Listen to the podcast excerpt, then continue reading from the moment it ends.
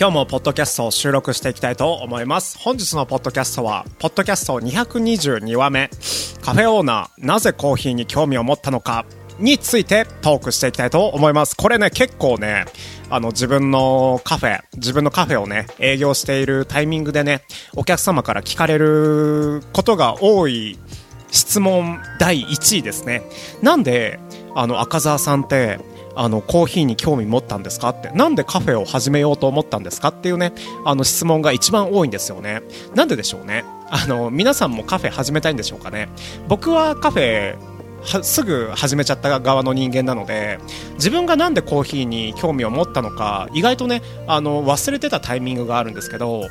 やっぱりね、あのコーヒーに興味を持った理由として音楽がありますね。音楽。皆さんは音楽聴くでしょうか？どんな音楽を聴くでしょうか？結構かっこいい系の音楽とか可愛い系の音楽とか結構流暢な音楽とか結構流行った音楽とかそういうね音楽を聴いてると思うんですけど僕はね、あのー、音楽ね、全然興味なかった。音楽の話してる時にごめんなんだけど、あの、音楽全然興味なくて、実はね、あのー、音楽を知ったの、J-POP を知ったのって、そうだね、高校1年生とか2年生でしたね。高校1年生、2年生まで僕読書とか、あとは、なんだろ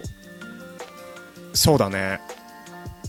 イヤホンとかヘッドホンをするタイミングって大体リスニングテストの問題を解いていた時期があるっていうくらいなんですけどそこから音楽を聴き始めるためにあのヘッドホンをつけたのがつけた理由があの軽音部の先輩からね「あのおい赤澤」ってこれ聞いてみろってね言われた CD がありましてその CD を手に取ったのが僕と j p o p のはじ J、j p o p の出会いでもありあのその j p o p からコーヒーを好きになっていくそういう流れになるんですけどその j p o p があのミュージックがあのラッドウィンプスっていうねあの楽曲でした。楽曲じゃないアーティストでしたね。あのもう今やねあの新海誠先生のねあの映画「君の名は」から始まりあのラッドウィンプスのね音楽が起用されましてラッドウィンプスってもう誰も知らない人がいないんじゃないかっていうねくらいのあのミューアーティストなんですけど当時僕の高校生時代って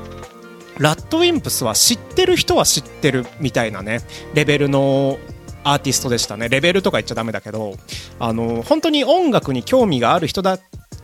たちだけがあのラッドウィンプスを知っているよっていうねあの状態で、あのーラッドエンプスを聞いていたらしいんですけど僕それにも知らそそれ知らずにねあのラッドエンプスの CD を先輩から借りてラッドエンプスをあの聞き始めたんですよね。聞き始めたらすごいかっこよくてあのメロメロディメロディーラインとかあとは歌詞とかがねすごいかっこよくてでラッドエンプスをあの毎日聞くようになって PV もね見たいなって思ってそうあのー、そうですね。そのタイミングで YouTube がねあのー、リリースされたんですよね確か。iPod が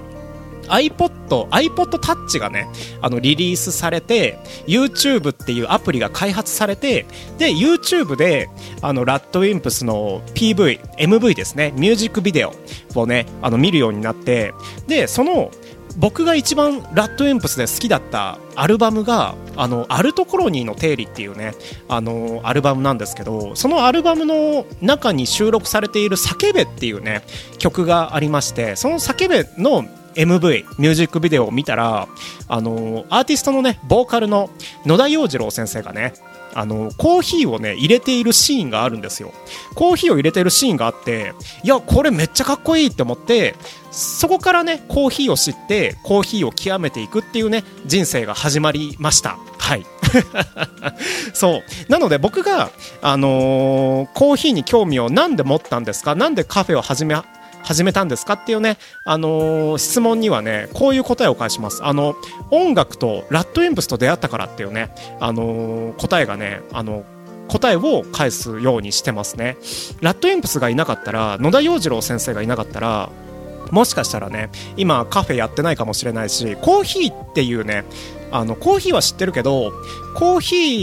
ーを入れるまではしてなかったかもしれない。もしかしたらね。なのであの僕のねあのー僕がコーヒーに興味を持った理由はあの音楽とそして先輩のねあのおかげでしたっていうねお話でございます。ということで今日はこの辺りでポッドキャスト終了していきたいと思います。それでは皆様またお会いしましょう。バイバイ。